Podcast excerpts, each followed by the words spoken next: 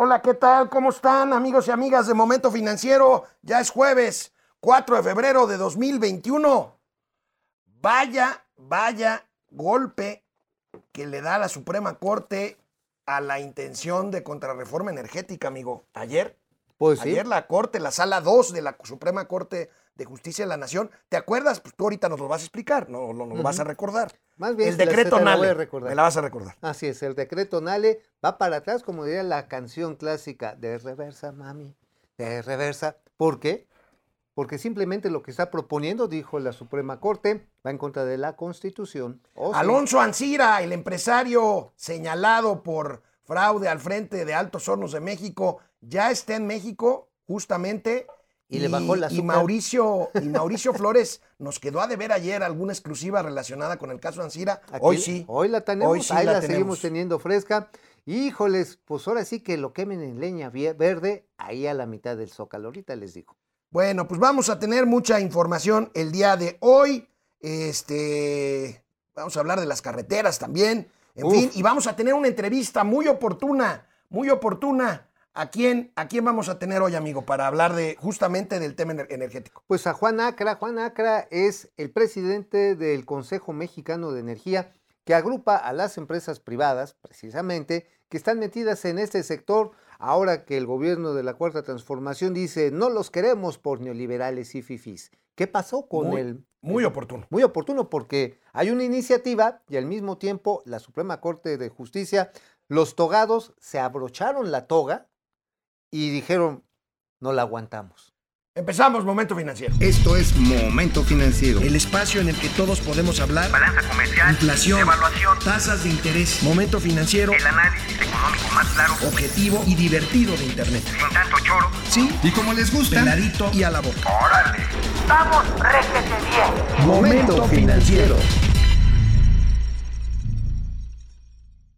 Tenemos ya varios días hablando, tenemos varios días hablando Mauricio Flores y un servidor del tema energético. Primero, anticipamos que se venía una contrarreforma a la reforma energética de Peña Nieto del 2013. Lo que se confirmó al inicio de esta semana con la iniciativa pre- preferente que pone en el Congreso de la Unión el presidente de la República. Luego, ayer las reacciones de los empresarios. Y ayer mismo la defensa que hizo de esta iniciativa la secretaria de Gobernación, Olga Sánchez Cordero. Bueno, pues ayer mismo la Suprema Corte de Justicia de la Nación invalidó, invalidó y con esto pues le da un golpe seco a la política energética de la 4T porque sienta un precedente pues que seguramente aunque, aunque se apruebe la ley, esta preferente o la iniciativa preferente pues será controvertida y será echada para atrás por la Corte. Vemos Vemos aquí lo que refieren los periódicos, en este caso el periódico Reforma, invalida la Corte decreto anale. ¿De qué se trata, amigo? Bueno, nada más vamos a poner en contexto de qué era precisamente esta iniciativa de la Secretaría de Energía, que encabeza Rocío Nale, pues se le puso el decreto Nale, esta iniciativa de decreto con el cual se privilegiaba el despacho eléctrico a favor de las empresas, o más bien de las unidades de producción de la Comisión Federal de Electricidad. Esto por la certidumbre, la seguridad y la constancia de energía según este, este decreto para garantizar el suministro durante la pandemia de energía eléctrica. O sea, siempre se dijo, a ver, durante la pandemia lo que tenemos que hacer es que la continuidad del servicio eléctrico se mantenga. Por lo tanto, no podemos permitir que las neoliberales nubes se pasen por arriba del suelo mexicano. No podemos permitir que se estén robando la fuerza solar que Tonatiuh a los mexicanos. Y entonces, pues eh, por decreto. Entonces, este, este decreto se saltaba el proceso legislativo. Claro. Ajá, pues, finalmente es una orden ejecutiva. Pues la Suprema Corte de Justicia le dijo, señores, Están privilegiando a la CFE y no están dando condiciones parejas de competencia están- para todas las empresas que ya participan en este ah, mercado. ¿por, por qué se apoyó precisamente los, los jueces? Aquí, bueno, la mayoría Aquí de ellos está, votó. eh, fíjate, Yasmín Esquivel, que es una ministra eh, propuesta por no- la 4T, no es la esposa votó en de- contra. no es es, la esposa de Riobó, del ingeniero Riobó, Riobó. aquel que dijo que los aviones se repelen. Ah, el mismo que había hecho el diseño para Santa Fantasía. Así es. Y bueno, los otros Oh. ministros que votaron a favor del proyecto, del proyecto de Luis María Aguilar, que es el que decide que pues eso es anticonstitucional y que es un severo golpe a la política de, Sí, porque de- lo que están de- de la- de la tomando en cuenta es la Ley Federal de Competencia Económica. Que fue la COFESE la que controvirtió, ¿no? Sí, fue la que entró en el proceso de competencia para decir, oigan, en de concurrencia, esta es otra cosa, en la concurrencia del, del tema, del decreto, se- señores, esto va en contra de la ley federal de competencia. No podemos privilegiar a una entidad estatal sobre los demás. ¿Por qué? Porque así ya está en la Constitución. Si ustedes lo hacen, van a violar la Constitución. Obviamente, pues ya sabemos que también a la Comisión Federal de Competencia se la querían ajusticiar, amigo. pues Por algo, a ver, ¿cómo se llama? Este, la Alejandra Palacios. Palacios, Hanna Palacios. Alejandra Palacios, ya ves, ¿para qué te acercas al fogón sabiendo que hace calor? La secretaria de Gobernación comentó esto hoy en la mañana en Palacio Nacional. Viene. Fueran días muy complicados de negociación en el TEMEC, precisamente para que se respetara la soberanía eh, eh, energética. Entonces, eh, ahí está. Ahora bien, las sentencias de la Corte se acatan y no hay manera de que no se acatan. Sin embargo, estos eran acuerdo. Este fue un acuerdo. Por eso se quedó en sala, porque la competencia era básicamente de la sala, no del Pleno, porque era un acuerdo del Ejecutivo. Ahora viene la reforma legal. Y en la reforma legal ya es otra situación, porque es el Congreso de la Unión quien tiene esta atribución y desde luego está en la, en la cancha del Congreso de la Unión de la Cámara de Diputados y la Cámara de Senadores la aprobación o no y, la, y el proceso legislativo de esta ley. Entonces esperemos primero a que el Congreso eh, haga su trabajo, decida sobre la eh, expedición de esta norma, de esta ley, y este y en su caso, pues también respetemos las decisiones tanto del Congreso de la Unión como también de la Suprema Corte de Justicia.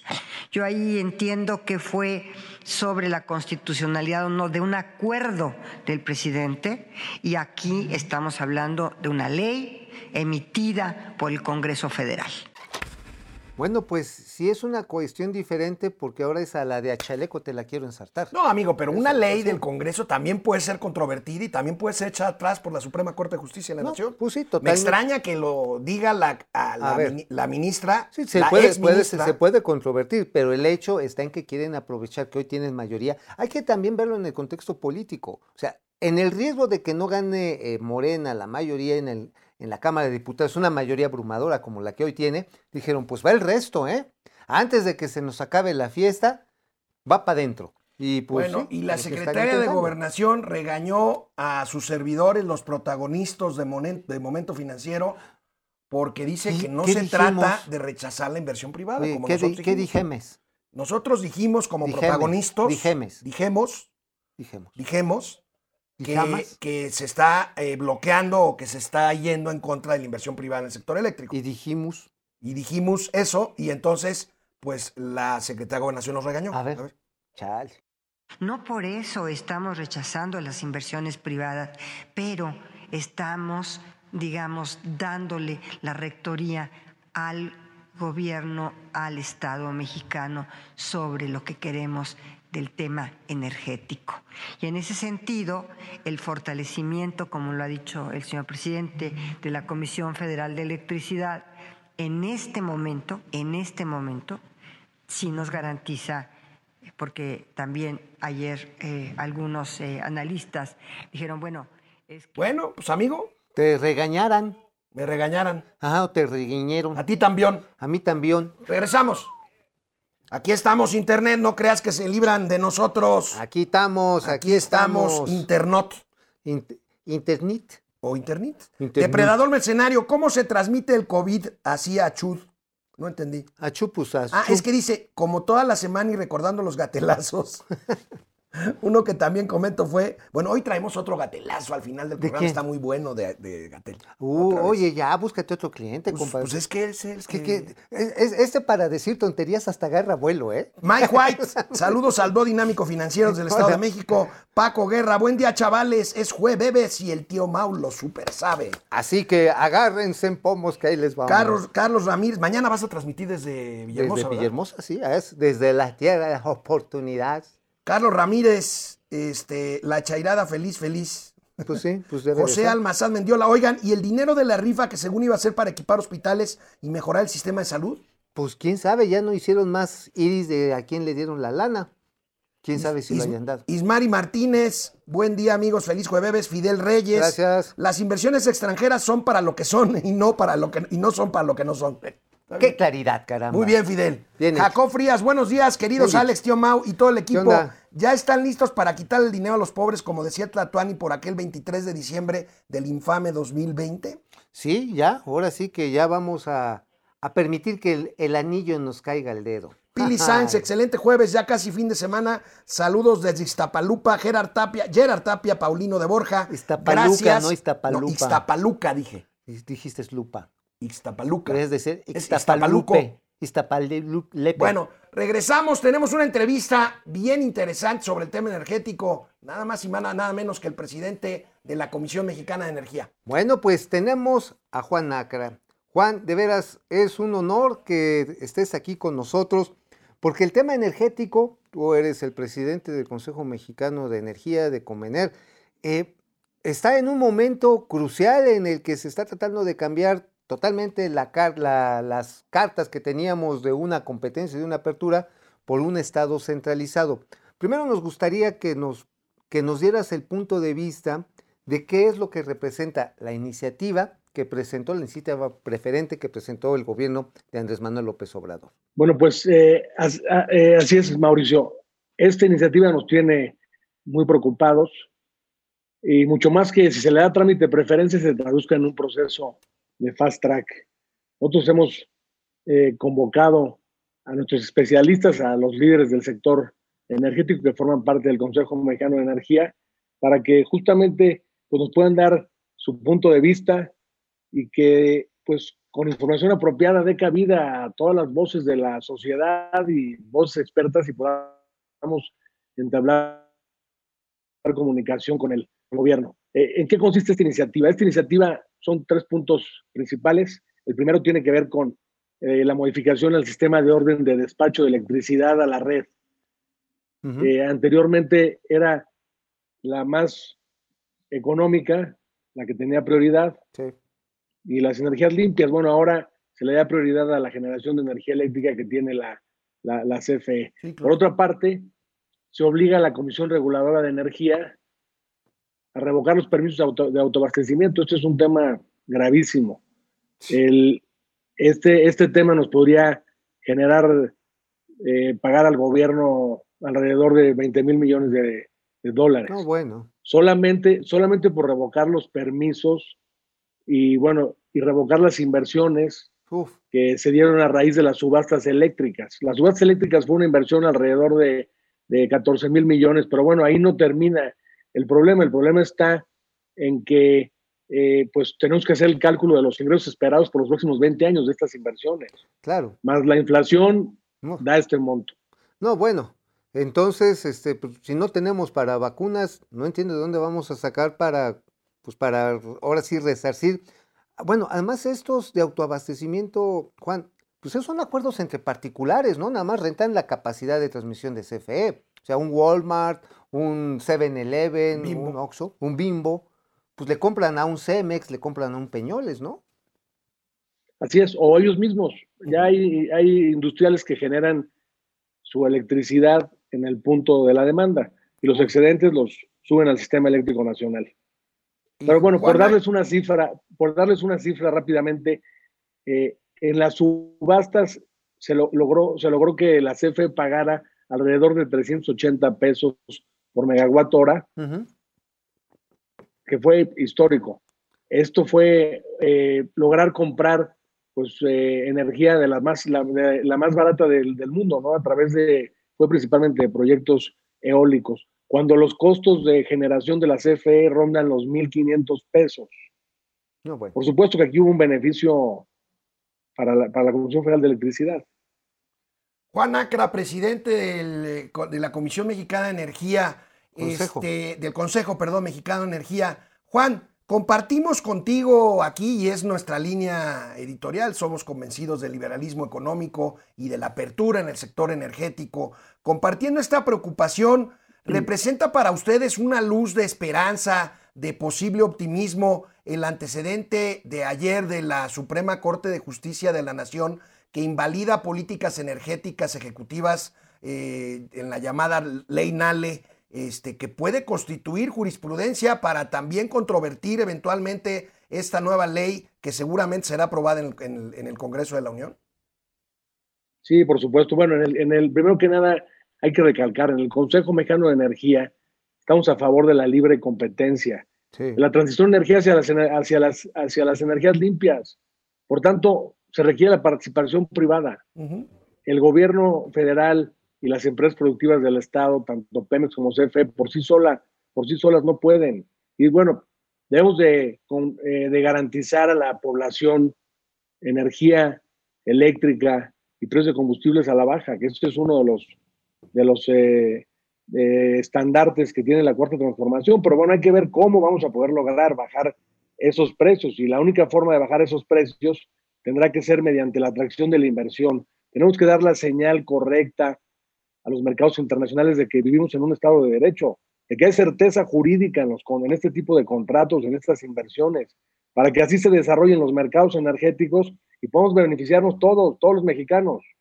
Eh, Juan, ¿y qué pasa ahora que la Suprema Corte de Justicia, precisamente como estaba preguntando Alejandro, pues batea el decreto de Rocío Nale, pero como que les atajaron ese camino y ahora van a intentarlo a través de la Cámara de Diputados? O sea, insisten, ¿tendrá futuro esa iniciativa cuando ya hay este antecedente tan importante en la Suprema Corte de Justicia? Pues esperamos que no, esperamos que podamos entablar diálogo con, el, con la autoridad y podamos traer la práctica internacional. Incluso el presidente en la iniciativa hacía mención de la práctica que llevan otros países en China, como es eh, Singapur. Y bueno, estamos en la mejor disposición de sentarnos con nuestros especialistas, abrir el pensamiento y poder en conjunto tomar este tipo de decisiones. A nosotros, eh, en el Consejo Mexicano de Energía, tenemos un caso de éxito con la Cuarta Transformación, en donde logramos impulsar la tecnología mexicana, abrir las puertas al mundo. Fue el, el último proyecto del Fondo Sectorial de Hidrocarburos, donde seleccionamos proyectos de jóvenes, de científicos de la UNAM, del Claro. Politécnico Nacional. Y bueno, eso nos entusiasma y bueno, también nos, no- nos, eh, nos ha ayudado a, a poder entablar comunicación con, la, con el gobierno y poder, poder eh, hacer, hacer, hacer ver pues las repercusiones que pudiera tomar esta decisión. Ese, ese ejemplo que les pongo, pues fue el único proyecto transaccional. Y bueno, ya hay dos proyectos incluso de tecnología mexicana que fueron seleccionados por el gobierno de Texas. Imagínense nada más, No, todo el bueno. suceso, nuestra tecnología mexicana en el mundo. Lo cual quiere decir que sí se puede, hombre, que los caminos ahí están, nada más hay que abrir las puertas y transitarlos. Eh, Juan, Y ¿qué te dicen? ¿Qué te dicen tus contrapartes extranjeras, fundamentalmente norteamericanas, eh, tus, tus socios o tus competidores incluso, eh, sobre estas señales pues tan preocupantes que se dan en México? Bueno, hay que, hay que tener en claro, eh, Alex, que el, el mercado de América del Norte es el más importante y el más grande de- Claro. del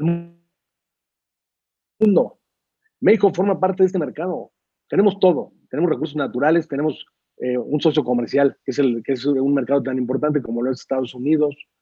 Y bueno, lo que nos, lo que quizás por tener todo a la mano, tener todos estos recursos, pues nos hemos eh, vuelto ociosos, ¿no? Para poder diseñar políticas públicas y políticas energéticas que puedan, que, que puedan eh, ser de beneficio para traer inversión y para que podamos tener beneficios todos los mexicanos y para que podamos realmente en, en el país ser parte de, de- de- de este mercado. Eh, Pues- el- eso hay una preocupación muy grande, porque este año es la, la COP26. Hay un acuerdo, bueno, primero que nada, hay un acuerdo eh, que se firmó en París, la COP21. México es signatario, no se ha logrado cumplir con los compromisos ahí pactados. Viene ahora este año la COP26, en donde se adhiere Estados Unidos. Juan, este, te vamos a interrumpir fue uno de los, un de los primeros anuncios de John Biden. Te vamos Sí. a interrumpir un Sí. momentito porque vamos a un corte, pero vamos a regresar contigo aquí en Internet. Mantente aquí porque a nuestros amigos de Internet les interesa mucho. Con mucho gusto. Regresamos.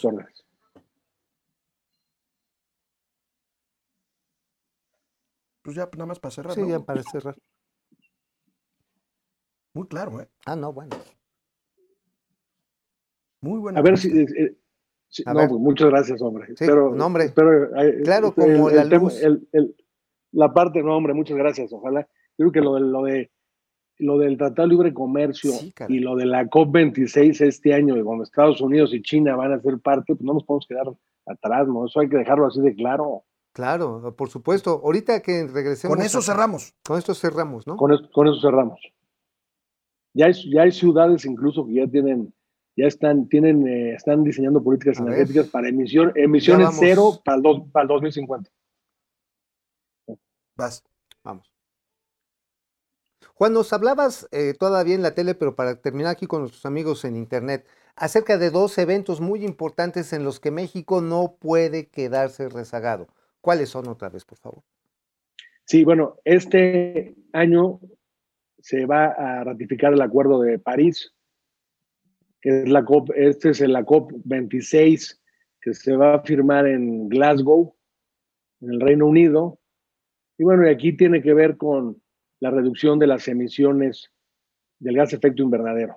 En, en eh, tiene, tiene que ver esta iniciativa para, que- para que no, no más de o sea, el calentamiento global, no, no poder superar los dos grados No, ya no. centígrados. Y bueno, este, otro de los, otro de los, de- u- es un gran suceso que Estados Unidos se adhiera a este mecanismo, que fue uno de los primeros anuncios que tuvo Joe Biden.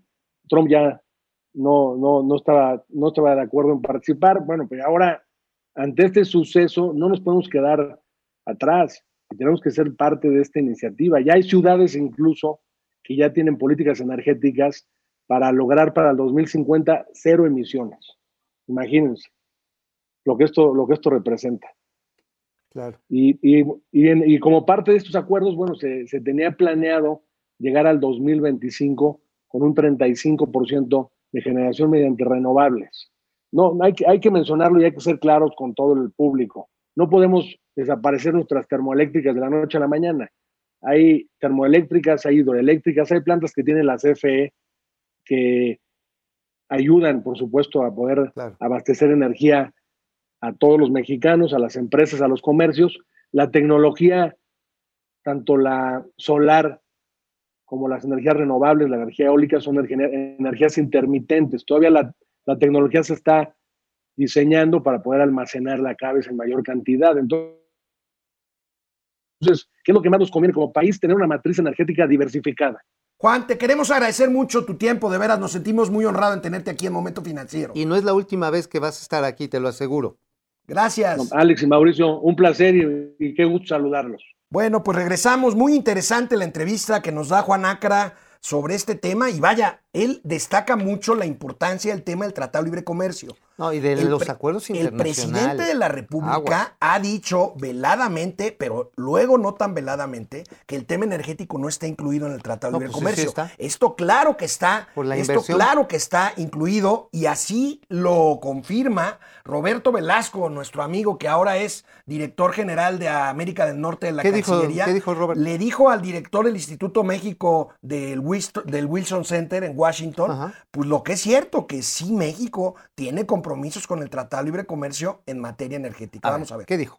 Um, we also understand uh, that there are uh, commitments uh, on the USMCA um, and that uh, the companies that uh, feel that uh, there are uh, grievances against them uh, can use these uh, channels, uh, if these grievances should exist, uh, to, uh, you know, uh, have a- an arbiter uh, to resolve uh, on, on the matters that they put forward. Bueno, pues sí, más claro ni el agua, efectivamente. El capítulo 11 que está referido a la protección con las leyes nacionales a las inversiones extranjeras es clarísimo. Es lo clarísimo. deja. A ver, si estas empresas haya sido para producir chetos, para producir electricidad, para producir condones, lo que ustedes quieran, tienen un acuerdo que los protege las inversiones que hacen en nuestro país o mexicanas que hacen en Canadá o en Estados Unidos, se tienen que respetar. Así es. Es trato nacional. Bueno, punto. y volviendo al territorio nacional, la Alianza Federalista de Gobernadores, estos 10 gobiernos estatales que se separaron de la CONAGO, de la Conferencia Nacional de Gobernadores, emiten ayer un comunicado en donde hacen un llamado al Congreso de la Unión a no aprobar a no aprobar la iniciativa este, preferente que envió el Ejecutivo mexicano a la Cámara de Diputados, pues alegando lo mismo, lo mismo que estamos diciendo del tema de la apertura energética. Bueno, pues aquí lo penoso, lo penoso está en que no los van a pelar. No, la, No, la pues, iniciativa eh, preferente se va, se va a aprobar. Ah, no, bueno, pues sí, a ver, si ya tienes ahí a, a- a la parvada de, de Morena y con el verde que se voltea para donde haya billete y este, No. y el- no, ¿verdad? No, No. Es, no, es, no es partido verde por los billetes, es verde por la vida, ¿eh? O sea, no me malentiendan. Y luego, cuando está el pez, le van a echar un montón y lo van a aprobar. Ahora, ¿qué va a pasar cuando suba esto a la Cámara de Senadores? Y una vez que la aprueben, va- la van a controvertir. se va a controvertir. Ahora, si, la, si los togados, los señores togados, la primera Corte de Justicia, ahora sí, les lele o les achachi y dicen, no, pues sí, señor presidente, va usted, este, pues va- se van a dejar venir cuánta Amparos cantidad de amparos demandas. y demandas que no vamos a poder Ya lo dijo Juan Acra, sus contrapartes están preocupadas y están preocupados y pues van a defender sus intereses. Bueno, y pues nada más que pues el señor Joe Biden pues no se anda por lo suavecito, el señor Justin Trudeau como lo hizo No, al cerrar bueno, los pues, vuelos, Ya no cerró los vuelos. ya no cerró los El vuelos. suavecito Trudeau. Ahora, el suavecito todo, imagínate lo que va a hacer este, la blandita Merkel No, o qué van a hacer los, los franceses. Oye, amigo, pero mientras todo esto pasa, la No, Comisión bueno. Federal de Electricidad salió otra vez a los mercados de deuda a ¿Y ahora emitir, qué? a emitir bonos. Ah, yo pe- pensé que emitir A ridículos. emitir a ver. bonos, yo no sé. A ver. Este, ¿Sabrán los mercados quién es Manuel Bartlett? Pues mira, lo que pasa está en que CFE ganó lana del 2016 al 2020, en el maldito perro infeliz, asqueroso periodo neoliberal, con la malparida reforma energética, sucedió la desgracia de que CFE ganó lana. Bueno, vamos a ver en qué consiste estos, estos, este, esta Bonos. colocación. Dos mil Ahí millones tenemos, de amigo. dólares. Ahora, ese es, ¿A qué esa es la tasa? buena. ¿Cuál es la mala? A ver, las tasas. A ver, ahí les va, ahí les va, ahora sí, toma chango tu chupón. El vencimiento a 10 años de 3.348. Oigan, nada más les digo, en Estados Unidos las tasas premium están en punto 25%, O sea, menos del medio por ciento. menos del medio por ciento, Aquí en son seis veces más. seis veces más, y a 30 años te la desdoblan a 4.677. Pues que no va a comprar estos bonos, ¿verdad? No, pues bueno, son, digo, pues para ganar lana. Y además con garantía soberana. Y por eso dicen, una demanda total de 5.2 veces. Claro, si te dicen, oye, por cada peso, por cada dólar que me prestes, a lo largo de 30 años, te voy a estar regresando algo así como 2 dólares, pues dices, pues va, ¿cómo no? Pues cómo no. Porque si, en esta- si me quedo en, en mi país, me quedo en Estados Unidos o me quedo en Inglaterra, pues me van a, regal- me van a regresar 10, 20 centavos de dólar. Dices, pues, sí, Bueno, agarro pues ahí tienen, dólar, ahí ¿cómo tienen no? a la Comisión Federal de Electricidad. Ayer les informamos de la extradición de Alonso Ancira, Alonso. el expresidente, que dice Mauricio que todavía es presidente de la eh, empresa Altos Hornos de México. Ayer llegó como a las 5 de la tarde en un avión de la Fiscalía General de la República. Presentó un amparo llegando foto? al- Me encanta esa llegando foto. a la, esa foto es muy buena. Este, llegando al hangar de la Fiscalía General de la República, presentó un amparo, tardó horas ahí en el hangar, finalmente fue trasladado ya en la noche al reclusorio norte y cuando empezaba la, la audiencia con el juez de control ahí en el reclusorio norte, dio a las 3 de la mañana le dio una crisis por su eh, diabetes que tiene, ¿verdad? Sí. Y entonces la pospusieron para hoy a la una a la una de la tarde. Pero tú tenías desde ayer más información al respecto del caso Alonso Ancira y Altos Hornos de México. Bueno, amigo. pues lo primero está en que si ustedes abren ahorita, si en su celularcito, en su computadora, Consejo de Administración de Altos Hornos de México, ¿quién es el presidente que anda ahí? El señor de la diabetes, señor Alonso Ancira. Ahora, ¿no será que les pasó lo que a Gatel con su paginita de internet, que no jala? No, no, no, no. Estos sí tienen lana. Estos sí le metieron lana. El Consejo de Administración. Oye, ¿sabes quién defiende a Alonso Ancira? El mismo abogado que defiende a Lionel Messi. Ahí Mira, nomás. ay, nomás, ahí. Ha de ahí- ser barato, ¿no? Ay, jodidamente, ¿no? Ha de ser baratito, Eh, ¿no? Como de melón de dólares la hora, ¿no? Ajá. Entonces, va, a ver, eh, el señor sigue siendo el presidente del Consejo de Administración de Altos Hornos de México porque Julio César Villarreal y el grupo de accionistas ensarapados, porque no los conocemos, andan con un zarape. Hay muchos rumores, ¿eh? Muchos, muchos de que gente cercana a la 4T le está metiendo lana, pero no lo sabemos porque pues, no dan a conocer. Ya ven que aquí la transparencia es lo que, lo que más rifa en este gobierno, ¿no? Bueno, la cuestión está en que no han pagado un dólar de los que dijeron que iban a meterle, que le iban a meter como según algo así como 800 millones de dólares por 51% de las acciones. No ha entrado un clavo, ¿eh? Alonso Ancira sigue siendo el presidente. Pero además de presidente, amigo, es brujo. ¿Por qué? Es brujo. O sea, me cae en su ganso que Oye. ni Lord Voldemort era tan maloso. Voldemort. Molte, pues el de. Mortadelo. el de- Mordemort, Mordemort. No, no, mo- Oye, oye, es que a ver, o sea, lo están acusando. Voldemort. Voldemort. Voldemort, porque hablo como jabaqueño. Ok. Ah, Voldemort. La canción. Bueno, resulta, a ver, ahí te va. Resulta que la causa penal es por haber usado recursos de procedencia ilícita para chayotear, corromper o sobornar, lo que tú gustes, al señor este, Emilio Lozoya, ¿sí? El exdirector de Petróleos Ah, Mexicanos. Nada más que lo está chayoteando, sobornando o dándole su moche en 2010. Dos años antes de que fuera director de Pemex. Ok. Entonces, a ver, ¿qué capacidad? Todavía de... estaba Felipe Calderón. Sí, o sea, a ver, Oye, oye, ¿qué amigo. capacidad de adivinación? Oye, cara? amigo, y este, y sobre los 200 millones de dólares o 250 millones de dólares que según esto le van a regresar al gobierno por la venta de agronitrogenados, nada, ¿verdad? Pues era Julio César Villarreal, Alonso Ancira de Tarugo. Julio César la Villarreal, el que supuestamente tomó el control de Altos Hornos de A ver, México. si Alonso Ancira dice, bueno, ahí va mi lana, 200 melones, pues es decir, sí, sí me los rateé. Y nada más por eso no lo va a hacer. ¿Cuánto? ¿No? Se aceptan 200 apuestas. Se aceptan apuestas. Se abre el, el libro de las apuestas junto con el- lo que vamos de, este, de las aportaciones del Pío Pío. Órale. De regreso del corte, Mauricio Flores y su columna, su gustada columna Gente detrás del dinero en el periódico La Razón, canal 76 de Easy es Vive TV, canal 168 de Total Play es Momento Ejecutivo TV, Momento Financiero, regresamos. A ver, pues aquí estamos Banda en internet. Oigan, disculpen, ¿eh? pero vean la entrevista que terminamos con Juan. La vamos a subir completa a nuestras redes, está interesante por si no la alcanzaron a, a ver. Muy interesante, este, Ah, muy claro. Juan Acra, Oye. sobre el tema energético. A mí lo que me espantó es que, por un lado, el precio de los renovables es una quinta parte de lo que produce CFE. Y nos la quieren dejar Cayetano Fríos con el costo entero de la CFE. Ahí está, que es mucho más caro y más No, sucio. bueno, pues. Ayer Bueno. un chairo me decía, ay, es que yo no sentí ningún beneficio en mi Eh, bolsillo. espérate que... Dije, pues, deja- espérate, vas a sentirlo atrás del bolsillo al rato. ¿eh? Ismari Martínez, ¿cómo estás? Ismari Fidel Reyes. Ismari, ¿cómo estás? Las- ah, ya nos había dicho. Jacob Frías. ¿Cómo este, estás? Pili Sainz. Pili. este, Ar- Antonio Saba, desde Santa Mónica, California. ¿Cómo Toño. hacer para poder mandar una aportación? Gracias, Antonio, en YouTube. Busca DDC y ahí busca Momento Financiero. y te anotamos en la Biblia. Este, Francisco García, ¿qué pasó con la separación de Telmex? Si va a ocurrir o se detuvo con la 4T, la separación de Ah, sí, la, opera- la separación operativa entre Telmex, Telnor y América Móvil. Ajá, pero eso este- no depende de la 4T, es una decisión corporativa Es, de no, caso. es ¿no? una decisión que está ordenada por el Instituto Federal de Ah, ya, ya, ya, ya, Telecomunicaciones, se claro.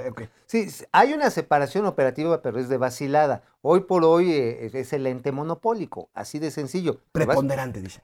Bueno, está preponderante. Monopólico. Preponderante. David, Dani Pinedín Pidán. Ay, qué bonito. Saludos. Alex Mau, Jesse Hola. Gallegos, desde Nuevo León, Rudiger Gómez. ¿Cómo estás? Buen día, mis estimados, desde Ajacuba, en el estado de. Hidalgo. Ah, Sale muy caro tener un presidente barato. Sí. Oh, sí. Oye, ¿te acuerdas cuando ibas y comprabas unos tacos esos de, este, de tres pesos bajo el metro, los puentes del metro de Tacuba? Sí, claro. Pues Y de- chorrillo que te da. No, un salmonela, qué Salmo- chorrillo. bueno, va. con todo lo demás. Guillermo Sánchez Mendoza, Francisco García, ¿siguen siendo especies economistas? Especies económicas. Especímenes, a decir. Pues los especímenes, pues yo, pues quién sabe, ¿eh? No, pues yo no soy economista, Mauricio, sí. No, yo soy comediante, a mí no me. José vean Almazán Mendiola, ¿qué pasó ayer que no terminaron pues, de transmitir? Se cayó Facebook, perdón. Sí. Digo, no, es- no, no, tengo por qué pedir perdón porque fue culpa de Facebook. Pero les dijo, amigos de Facebook, no nos están viendo. No nos están viendo, pásense a YouTube. Regresamos a la tele. Bueno, vamos a la columna de Mauricio Floras. Muy interesante sobre el tema del abasto de medicinas. Mauricio Flores es el principal upsólogo que hay en este país? Es gento de tros del tunoro. Ok. Digo, para preservar los géneros, no nos vayan a... Sí, no nos vayan a, a decir. Y pues les platicamos de la UNOPS porque mañana, amigo, se supone que se entregan las ofertas finales para el suministro de medicamentos del 2021. Mañana. O sea, a ver, en el perro maldito periodo neoliberal, y ahí los refiero, resulta, resulta que en ese maldito periodo neoliberal se hacía la demanda agregada, se formulaban cuánto iban a necesitar hospitales, clínicas, SEDENA, los estados, que le entraban a las compras consolidadas que hacía el Instituto Mexicano del Seguro Social. Que fue un ejercicio bastante. Aplaudido por la... Pero por- además funcional, ¿no? Sí, bueno, acuérdate, eh, esta organización, la OCDE, hizo múltiples recomendaciones para irlo perfeccionando y lo lograron.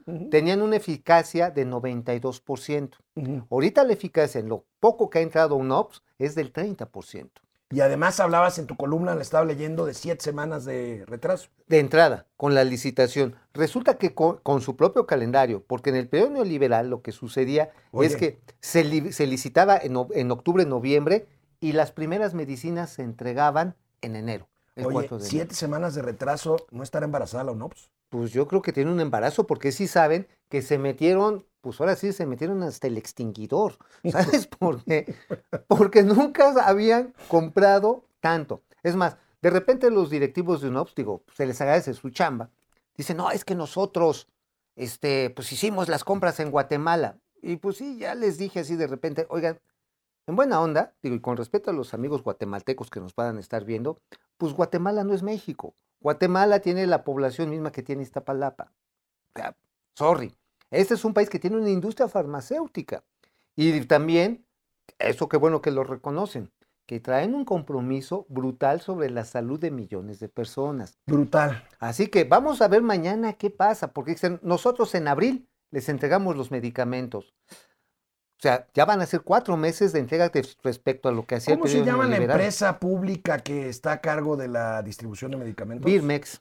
Birmex que trae este señor Pedro Centeno. ¿Qué está Pedro haciendo Centeno, Pedro Pues? Birmex yo creo que están barriendo la banqueta, están pintando las paredes, tienen dos bodegas medio pichurrientas, una en Ocoyoacac, Estado de ¿Y México. Pedro Centeno qué? ¿Está más preocupado en la elección o qué onda? Pues ah, Es un claro, operador electoral, sí, Pedro por Centeno, ¿no? supuesto. Y tienen creo como creo que 50 camioncitos, fabrican el, el anticrotálico, el, el Oye, suelo ol- anticrotálico. de la vacuna. Si, si no distribuyen a tiempo los medicamentos, ya estamos en febrero, ver. este, pues se les va a caer. El acuerdo de la UNOPS, ahí les va. El outsourcing nos va a salvar. Esta es exclusiva interplatanera intergaláctica que nadie la sabe. O sea, van a contratar por outsourcing lo necesario para poder, este... yes, distribuirlo. luego- y- Porque van a llegar, o sea, el compromiso de, de, del UNOPS es FOB, como dicen, free on board, en el lenguaje del comercio internacional. O sea, Ajá. para pronto te dice, ahí está tu caja, bye, aquí está mi dinerito, ahí se ven. Birmex, pues con 20, 50 camiones, ¿qué va a hacer? Nada. Se va a voltear con los malditos perros infelices neoliberales. Con los distribuidores que vetaron. Ajá, ajá, los que dijeron, o sea, votaron, ¿no? Los Vo- votaron. Los votaron con B grande y los vetaron con B chica. Exactamente. Entonces, van otra vez de regreso, porque si no, de aquí a que llega el medicamento que se entrega en abril, llega a una clínica, no hablemos de los pueblitos alejados, hablemos de ciudades medias, hablemos de Campeche, hablemos de Villahermosa. Se va a echar otros dos meses, si no se hace de manera eficaz. Aguas, ¿eh?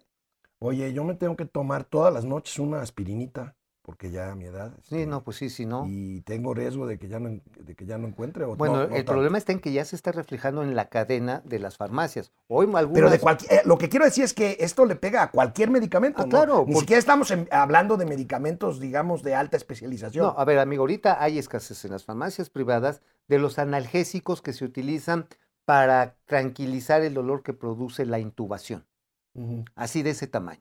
O sea, los médicos del Seguro Social están buscando que les vendan este tipo de pues, drogas, finalmente son drogas, para poder dormir a los pacientes que tienen que intubar, porque si no es un dolor.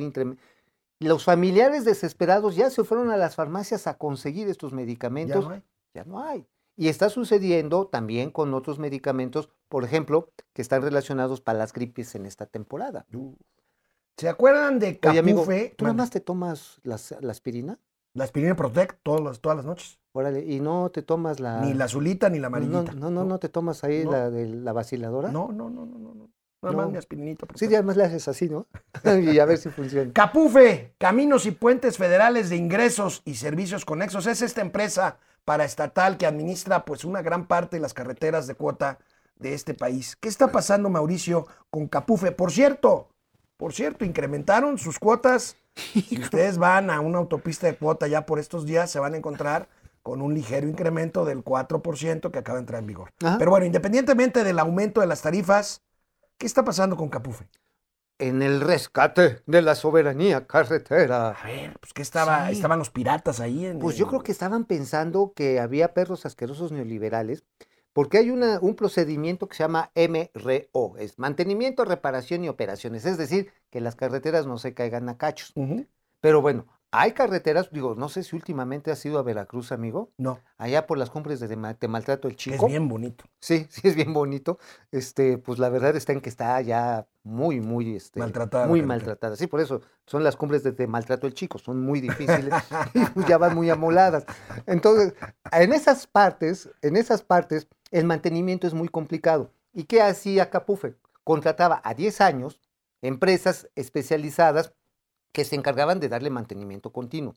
Pero ya dijo después la señora Julita Beites, que es médico cirujano, con Ah, Chihuahua, ¿qué tiene que ver con las carreteras? pero del poli. Es del poli, además, este, estudió, creo que, este, este, ¿cómo se llama? Los de los chochos, este, Este, homeopat- homeopatía. Homeopatía. Médico cirujano homeópata. O sea, ya le dio ahorita su chochito. Homeópata. Homeópatas. Con las patas, porque agarran y cancelan los procesos de licitación, no solamente de las carreteras del sureste, que las del sureste están del rabo. Van a cancelar otros cinco proyectos porque dicen, nosotros tenemos la capacidad y vamos a eficientar el, el presupuesto y vamos a hacer que rinda la lana. ¿Sabes cuánto les hace falta? ¿Cuánto?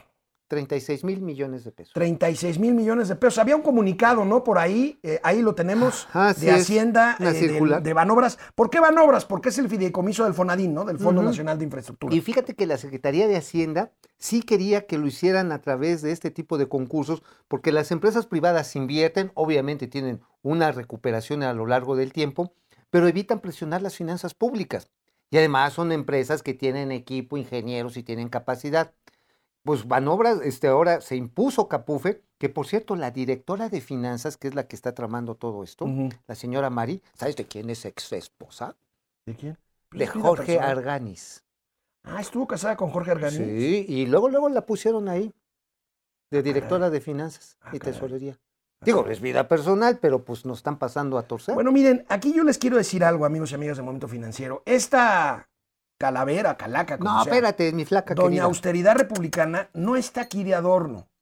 Está aquí como un símbolo de lo que significa la austeridad para este gobierno. Todas estas cosas que dice eh, el buen amigo Mauricio Flores Arellano son debidas a esta austeridad a ultranza que hace que los recursos no fluyan hacia donde deben de fluir y en este caso austeridad malentendida que tiene que ver con maltrato de las carreteras, con posposición de ver, proyectos y estoy con todas estas cosas. Estoy presumiendo, aquí estoy aquí exhibiendo la frase principal de la cuarta transformación, la invocación a San Benito. San Benito fue San el primer- Benito Bodoque. También, pero este fue el primer exorcista de la historia del mundo mundial, San Benito. Entonces, este está puesto para expulsar a los demonios del neoliberalismo. Volvemos después de una pausa, momento financiero. Oye, también es San Benito, tócamelo. Oye, este, a ver, Benito Bodoque, yo lo decía, pues porque aquella vez que el presidente puso ahí la caricatura, ¿por qué de Benito? Bodoque, ¿te Bodoque, porque es. eh, pues, Ah, porque era la voz al- del Tata. Ajá, que en paz En descanse. paz descanse. Pero pues Bueno. ya lo que tienes que hacer para mantener ver, el show en ¿Qué obsesión tiene con las caricaturas? Este, el programa de vacunación ¿Es una este, caricatura? de masiva y le dice Gatel el correcaminos. No, en serio.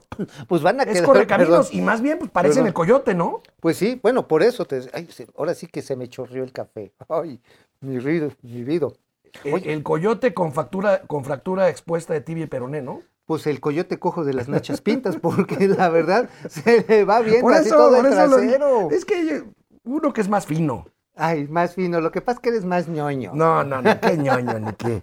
A ver, A ver, bien, este, saludos. en YouTube está Ari Loe, como Ari. siempre, presente. Saludos. Laura Vázquez. Gracias, Laurita. Eric Rodríguez desde Chihuahua. Eric. César Augusto Minguet, saludos. Brenda Ojeda. Francisco García, ¿a cuánto ascienden las pérdidas de Pemex y CFE, empresas insignias de este gobierno en aviones presidenciales para que el presidente entienda? A ver, hagamos los cálculos. A ver, échale. Pemex perdió este el año pasado 600 mil millones de dólares, ¿no? De Este pesos, ¿no? pesos. 650 mil, ¿no? 650 mil millones de, de pesos. ¿Y. CFE? Eh, perdió, va a perder por ahí de 90 mil. O sea, son como Más. 700 mil millones de pesos. Eh, como son 740 mil millones. ¿Y cuánto era el avión presidencial? Pues valía 7.500, ¿no? 7500, vamos a ponerlo entre 7500 a 98, 99 aviones presidenciales. Javier Piñón. No, hombre. Siguen los distractores y no justicia con lo del gober precioso. Sí, pues no nos toca el tema del gober precioso, pero es un- una ¿Cómo preciosa no, cortina de humo. papá? Eh, tú eres el héroe de la El- película. la papá. ¿Qué, qué vas a querer tus hermosas botellas allá en la casa Felipe, de? Felipe Docoa, eso ni de broma, eso no lo quiero ni de broma. Oye, a ver, unas bot- a ver, ni de broma. No, pero te estoy hablando dos de ni coñac. de broma porque sabes cuáles son las implicaciones. De... A ver, ¿quieres, ¿quieres coñac o quieres No, no, tequilita? no. Le- Leti Velázquez, buenos días. La decisión de la Un Suprema Corte para en definitiva le conteste forma le conteste le, con- le conteste forma energética. Ajá. Si la Cámara de Diputados la aprueban, la van a aprobar, Leti. Sí, El no. tema es que después la van a controvertir. Y, y si no la logran echar para atrás, nos vamos a meter en una broncota de A lana. Mauri Serrano, gracias. Leti Serrano. Velázquez, Leoín. En fin, regresamos a la tele. No podría ser de otra forma. En el 2020, en el 2020, dice en la nota principal del periódico El Economista hoy, bajaron las transferencias de la federación a, las- a los estados. Esto es el dinero que les manda eh, el centro, la- el gobierno federal a los estados de la, de la República, la mayor ¿Cuánto caída fue en Guamazo? transferencias de recursos federales en 2020.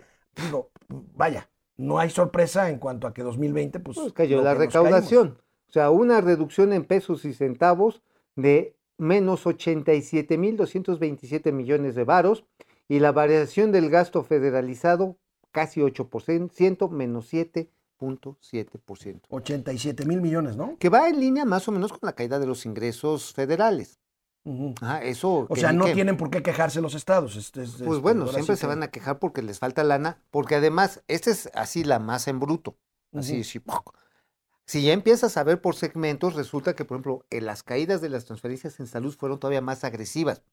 Bueno, ¿cuántas tormentas no azotaron a la península de Yucatán el año pasado? Pues todos los años, ¿no? No, el año pero pasado ayer fue, imagínate. el año pasado fue especialmente Parecía activo Egipto, o Sí, sea, sí, pero sí. en la época de Moisés se les dejó venir la plaga, la peste, se les dejó ir este, este Armando Manzanero que se nos murió. Se nos fue el maestro. Ajá. El COVID, COVID. ¿Y sabes qué? Pues resulta que no les mandaron ni un, bueno, les mandaron unas pinches palas, neta, palas, palas, por ayuda del Fonden a Yucatán. No estoy vacilando. Ah, y también unas carretillas para que sacaran el lodo de sus casas. Oye, a ver, vamos a ver, vamos a ver. Ahí sí reparten, dice. Sí, vamos a ver cuáles son los estados más afectados por esta reducción. Pues lógicamente los estados que reciben más participaciones, ¿no? Claro, pues la Ciudad de México tiene el mayor descalabro, pero ¿sabes también por qué? Porque la Ciudad de México, como muchas empresas están, y también el Estado de México, están domiciliadas aquí y en la zona de Huizquilucan y de Santa Fe, ajá, pues en el momento en el que tienen que cerrar operaciones en todo el país, la recaudación baja en esas ciudades. Ahí tenemos Jalisco, que es básicamente Guadalajara, Puebla. No, no, y también está, Campeche, tam- fíjate. también está Puerto Vallarta, güey. No, bueno, pero pues el- No, el- está- la mayor parte del PIB jalisciense está en Guadalajara. No, también está este en ¿cómo se llama? Ahí en donde están los mariachis, ¿cómo se llama? En este Tlaquepaque. En Tlaquepaque. Bueno, es la zona metropolitana de Guadalajara. está bien bonito. Zapopan, No, no. Tlaquepaque, Tlajomulco de Zúñiga y Guadalajara. Ándale, ándale, ¿Yo? oye, oye, sí, tú sí, ¿Qué ole? tú sí, sí ¿Qué te gustan las chivas, ¿verdad? Y los chivos, por lo que veo. oye, oye, pero Campeche, ¿sabes qué es relevante? Porque ahí opera Pemex. Y muchas de las empresas petroleras Aunque se haya caído la actividad petrolera brutalmente. Pero por eso mismo, amigo. A ver, el contagiadero de Ahora, COVID. Campeche es un cañón. caso muy interesante porque en este, digamos, en esta tragedia de baja en la actividad petrolera, yo veo que Campeche se ha venido reconvirtiendo, los últimos dos gobernadores este, han venido diciendo, ok, ya no vamos a hacer actividad petrolera, vamos a hacer turismo. Y entonces encontramos una ciudad de Campeche convertida, un destino turístico, haciendas por ahí, Guayamón, ahí muy cerca, el malecón de Campeche es precioso. ¿El Guayamón? Este, eh, Oye, está, está, no, padre eso. el- la hacienda Guayamón. Ah, yo pensé en Guayabón. No, no, Guayabón. Debe estar bien padre. A ver, vamos, señor vamos, vamos. señor productor, por favor. Ya Ahí sé, está, ahí está. ahí Ay, está. a ver, ¿no se les antojó, antojó el guayabón? Imagínate así, amarillita, grande. La puedes Ah. cortar como piña. No, no, no. A ver, Campeche tiene una gran vocación agrícola. ¿Sabes que ahí se produce en Campeche la mayor cantidad de soya que hay en México? No sabía. Ahí está. Y utilizan procedimientos genéticamente modificados. Y además es un gran productor apícola. Para que no se haga cabezón el, Para que no se hagan cabezones, sí. Sí, para que. bueno, no, de las Bueno, orejas. Vamos a la parte de salud. Este, fíjense que nos preguntaron ahorita mucho eh, quienes se comunican con nosotros vía las redes sociales sobre el tema del gober precioso.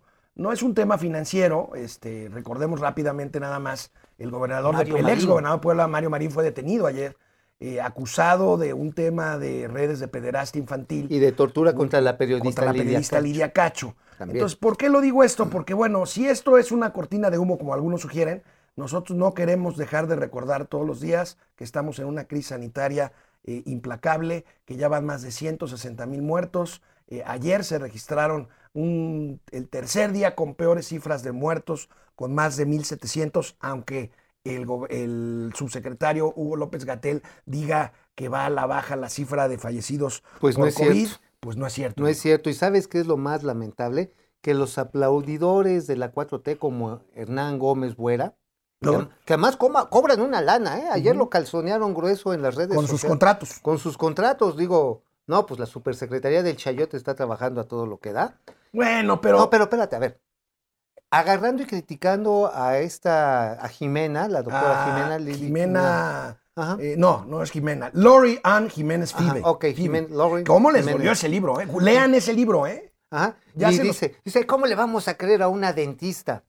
Pues yo creo que pues están tratando de tapar el sol con un dedo estos aplaudidores de la tragedia humana que estamos viviendo en la ciudad. Pero bueno, tratamos de ver las cosas En dentro de esta tragedia con algo de humor, porque guardamos, guardamos este nuevo gatelazo. Viene, viene. Hugo viene. López Gatel explicando las fallas en la página de internet que fue creada para que los señores adultos mayores se registren, A ver. se registren para las vacunas. A ver, viene. Esta mañana al estarlo anunciando, inmediatamente se suscitó una sobredemanda, lo cual nos da muchísimo gusto. Esto habla de la claridad que tiene el pueblo de México sobre la importancia de vacunarse contra el virus SARS-CoV-2 y protegerse y proteger a los demás del COVID-19. Estas consultas fueron de una magnitud, de una frecuencia inusual. Se estuvieron registrando en algún momento más de 65 mil a 70 mil entradas a la plataforma por segundo por segundo. Entonces, esto obviamente saturó el sistema. No hay ningún problema, no pasa nada, porque en unos pocos días ya esta curiosidad inicial se empezará a organizar y lo que recomendamos es, por un lado, esperar. No se desespere si hoy no lo logró hacer, espérese uno o dos días, de todos modos la vacunación no va a ser esta misma semana y eso va a permitir que usted encuentre menos saturación, exactamente como las llamadas telefónicas. Lo que falla cuando hay una sobredemanda es la conexión al servidor. Se satura y entonces compiten las llamadas, las entradas. Insisto, por eso la analogía es como un teléfono. Si uno llama y hay otra llamada en curso, pues uno va a oír que está ocupado. Es exactamente lo mismo.